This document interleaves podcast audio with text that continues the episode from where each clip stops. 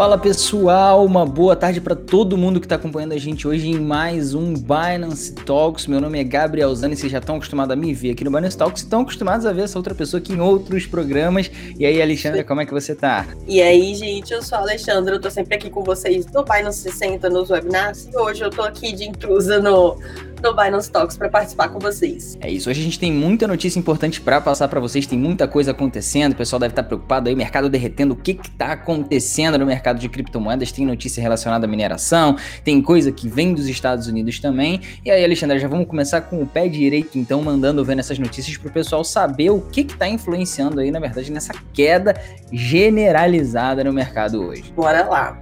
Então, a primeira notícia aqui que a gente tem é: o Bitcoin despenca 10% com limitações impostas pela China para a mineração de criptomoedas. Né, o preço do Bitcoin caiu para 31.700 dólares depois de ter batido um recorde próximo a 65 mil em abril passado, com entre os motivos citados pelos investidores, né, pouca liquidez e a expansão de restrições na China, principalmente sobre a mineração. Então, a mineração na China né, alimenta quase 80% do comércio mundial de criptomoedas, mesmo com a proibição de, desde 2017 e do encerramento da atividade em várias províncias.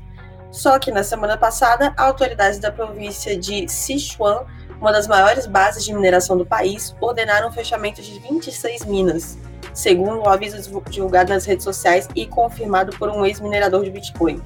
Então, basicamente, as, cripto, as companhias elétricas devem deixar de fornecer energia para todas as minas de criptomoedas até domingo. E, além disso, o Banco Central chinês pôs pressão para que bancos e instituições de pagamento reprimam mais o comércio de cripto. Será que o governo chinês não entendeu direito o que é Bitcoin? É, a impressão que dá pra gente é que é aquilo. O governo chinês, para quem ainda não sabe, né, foi um dos primeiros governos aí a implantar e começar a trabalhar em cima das CBDCs, que são as criptomoedas de bancos centrais, com yuan digital. E, na verdade, uma notícia dessas deixa claro pra gente que eles nada mais querem aí do que realmente controlar é, que tipo de criptomoedas vão ser transacionadas na China e tudo mais. Eles não querem Bitcoin, não querem nenhuma outra cripto, querem algo que eles controlem totalmente, provavelmente, o yuan digital. E essa notícia acabou, como a, como a Alexandra falou, trazer, vai ter aí um link muito grande também com a nossa segunda notícia de hoje, que é falando exatamente sobre essa questão toda da mineração e como isso afeta a rede do Bitcoin em si. Então já vamos direto para ela, que vamos continuar no mesmo assunto aqui, falando do hash rate. O hash rate do Bitcoin atinge a maior baixa em oito meses com o desligamento dessas mineradoras chinesas. E por que, que isso é relevante, né? Vamos entender um pouquinho. O hash rate da rede do Bitcoin é uma medida da sua potência computacional. Caiu 46% desde o seu pico lá em maio, mais ou menos, em meados ali de maio. De acordo com a BitInfoCharts, o hash rate do Bitcoin está atualmente em 91 aí EHs. O EH, para quem não não está familiarizado com esse termo, são os quantilhões de hashes por segundo. É um termo complicado? É um termo complicado, mas enfim, é como a gente aí usa para medir a hash rate do Bitcoin, que é quase metade da sua alta de quase 171 EHs registradas há menos de seis semanas atrás, aí um mês e meio atrás, mais ou menos. É, o BitInfoChat também relatou uma queda na lucratividade de mineração de um pico de 0,4 dólares por terahash por segundo para os níveis de 0,2 dólares por terahash por segundo no mesmo período. Então a gente vê aí caindo tanto essa questão das hashes por segundo, quanto a lucratividade também dos mineradores. E essa queda no hash rate na lucratividade deve ser a contínua repressão das autoridades chinesas às instalações de mineração de Bitcoin em todo o país. E o que está acontecendo, já que vocês devem estar se questionando, ok, mas e aí os mineradores estão saindo lá da China, tá com essa repressão ali, enfim, algumas limitações, o que, que vai acontecer? O que a gente está vendo acontecer agora é que a América do Norte, especialmente o estado do Texas, lá nos Estados Unidos, acabou tornando-se um dos principais destinos do que foi apelidado da da grande migração da mineração, porque lá não só a legislação é favorável, mas também você tem a abundância de energia renovável de baixo custo. E aí, Alexandre, eu volto com a pergunta para você e deixo essa pergunta para a galera nos comentários interagir também. Será que a gente vai ter um shift aí nesse polo de mineração do BTC? Você comentou que a China era o grande polo, será que a gente está vendo isso mudar um pouco de repente para o Ocidente, Estados Unidos? Por onde, para onde será que vai, né? Agora o próximo polo. É, também é legal a gente ressaltar que muitas vezes perguntam, né, pra gente da Binance, nossos Binance Angels e tudo, o que que interfere no mercado de, de criptomoedas no sentido de preço, né? Esses são um dos exemplos né, que a gente Exato. consegue dar, porque realmente é o que interfere diretamente no mercado. Então, vamos lá para a nossa terceira notícia de hoje, né? A perspectiva negativa do Fed, do ZEWA, né, nos Estados Unidos, derrubações e mercado de Bitcoin. Então, além do que a gente já trouxe, outro fator considerado para a queda do mercado em geral é que James Bullard, o presidente regional do Federal Reserve de St. Louis, é, sinalizou que as taxas de juros podem subir até o final do ano.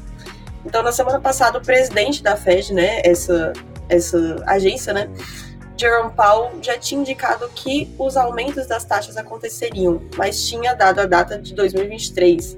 Quando ele disse isso, já tivemos uma onda de vendas nos mercados financeiros, enquanto o dólar americano ganhava força.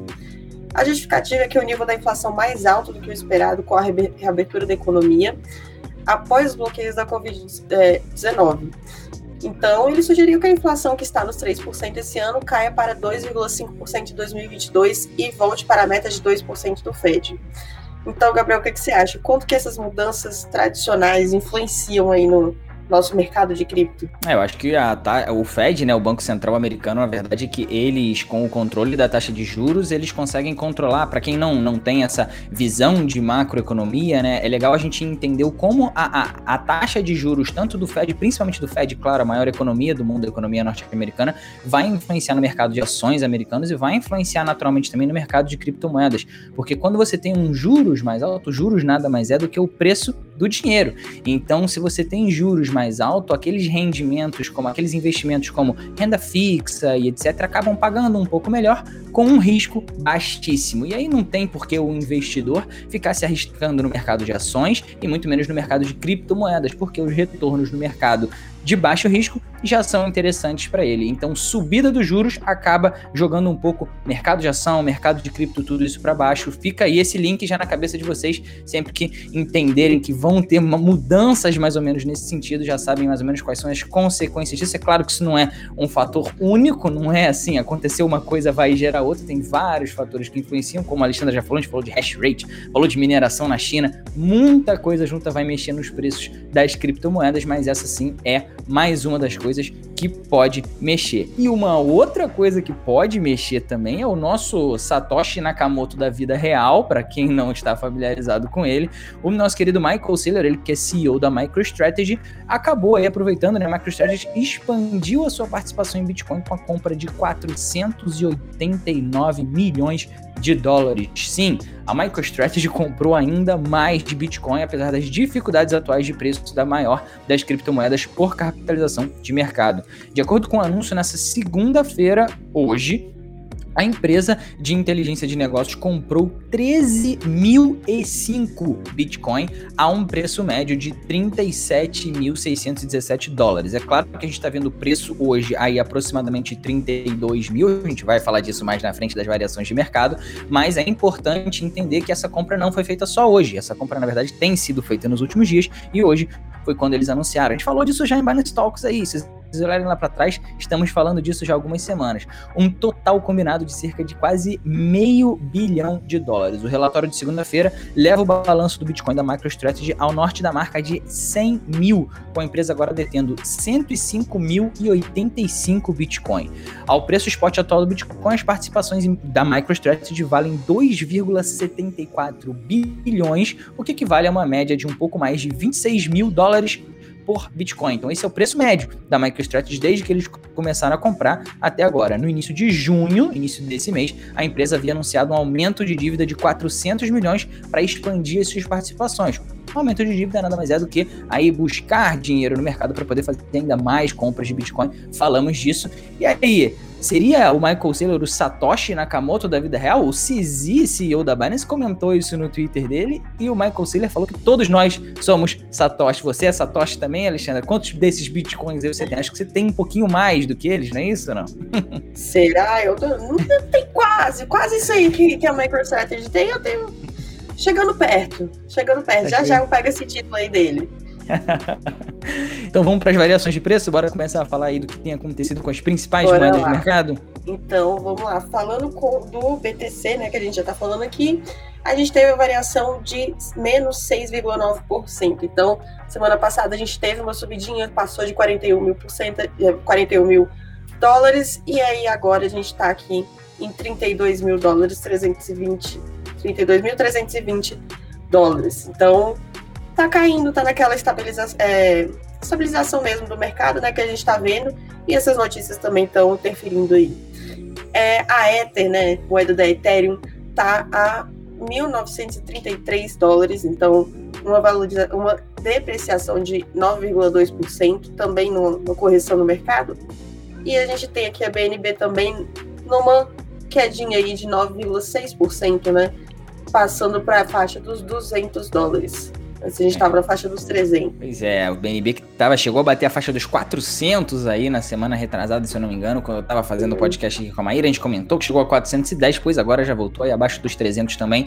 Então a gente vê que realmente é um mercado muito volátil. Para quem é novo no mercado já vai se acostumando, melhor já se acostumar assim para não ter surpresas lá na frente. Agora, nem só de baixas vive o mercado de criptomoedas hoje não. A gente tem, por exemplo, a DNT, para quem não conhece, que é a rede District 0x ou, ou X, né? dependendo aí da sua língua mãe, da sua língua nativa, ela que está agora sendo cotada a 18 centavos de dólar, mais ou menos, com uma alta de mais de 50%, 54,19% no momento em que a gente pegou aqui os números. Para quem não conhece, a rede é um coletivo de mercados e comunidades descentralizadas e autônomas que é alimentada por contratos inteligentes da rede Ethereum. Então, basicamente, ela o que ela faz ali é ter diversos mercados e diversas comunidades autônomas dentro dela negociando aí, enfim, sendo sempre alimentada por esses contratos inteligentes. Agora, se vocês estão achando que a baixa do Ether, do Bitcoin, do BNB não tá muito legal na carteira, para quem tem Mask na carteira tá sentindo mais ainda, cotado agora 4 dólares e 51 centavos, tá um pouquinho pior.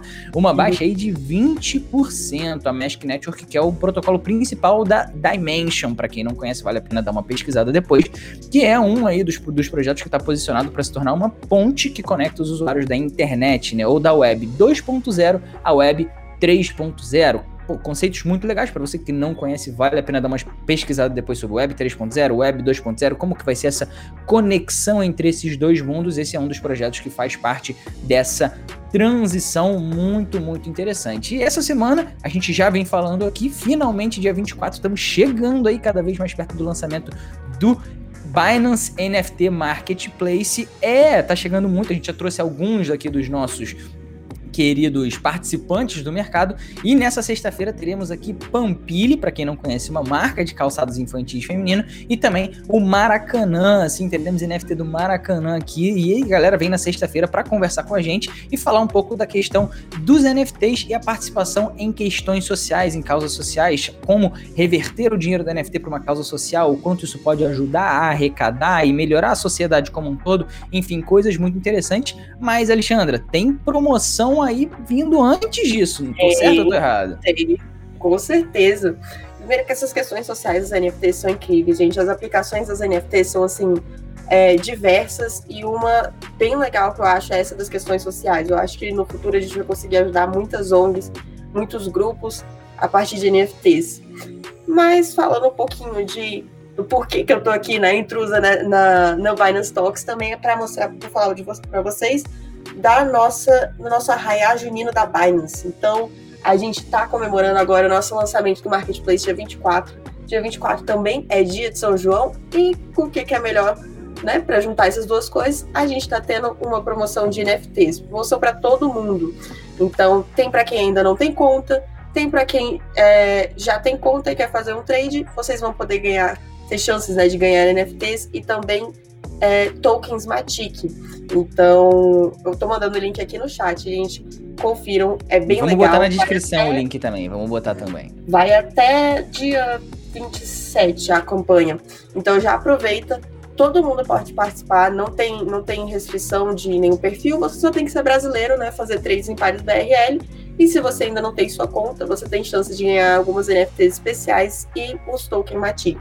Então, se você está considerando criar uma conta na Binance, essa é uma ótima hora aqui para a gente comemorar o lançamento do nosso NFT Marketplace, junto com o nosso dia de São João. Exatamente. Fechado então. E ó, a galera comentou aí, é, teve gente falando aí caminho da roça, podia ser caminho da lua, enfim, tem muita coisa interessante sobre festa é. junina, criptomoeda, enfim, promoção muito legal para quem quiser participar, a gente vai deixar o link aqui na descrição, muita coisa boa vindo por aí.